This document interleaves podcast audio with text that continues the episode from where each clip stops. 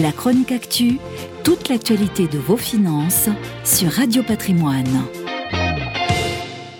En 2019, année de tous les records sur les marchés, il fallait presque le faire exprès pour perdre de l'argent, ou alors avoir investi sur les matières premières sévèrement touchées par la guerre commerciale.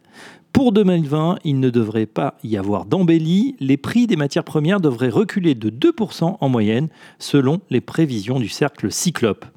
Après un recul de 8% l'an dernier, la moyenne annuelle des prix de ces produits agricoles, énergétiques et miniers devrait encore chuter de 2% cette année selon le pape des matières premières, Philippe Chalmin.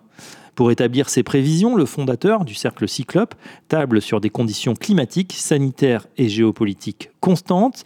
Il ne s'attend pas à de grandes surprises. Du côté des États-Unis, pas de récession américaine puisque nous sommes en année électorale. En Asie, la poursuite d'un ralentissement maîtrisé en Chine, moins bien contrôlé pour les autres émergents. Au final, on se dirige vers une stagnation industrielle mondiale avec un dollar demeurant fort, ce qui, de facto, plafonne les prix des matières premières. Dans le détail, le pétrole devrait trouver un point d'équilibre à 60 dollars. Malgré les tensions entre États-Unis et Iran, le marché est assuré par l'OPEP et par l'Arabie saoudite.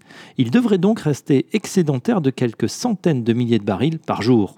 Toujours dans l'énergie, les prix du gaz naturel et du charbon devraient accuser un nouveau recul.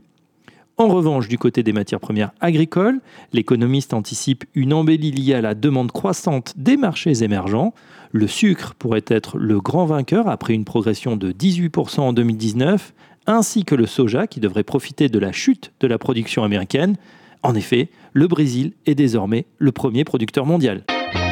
La chronique actu, toute l'actualité de vos finances sur Radio Patrimoine.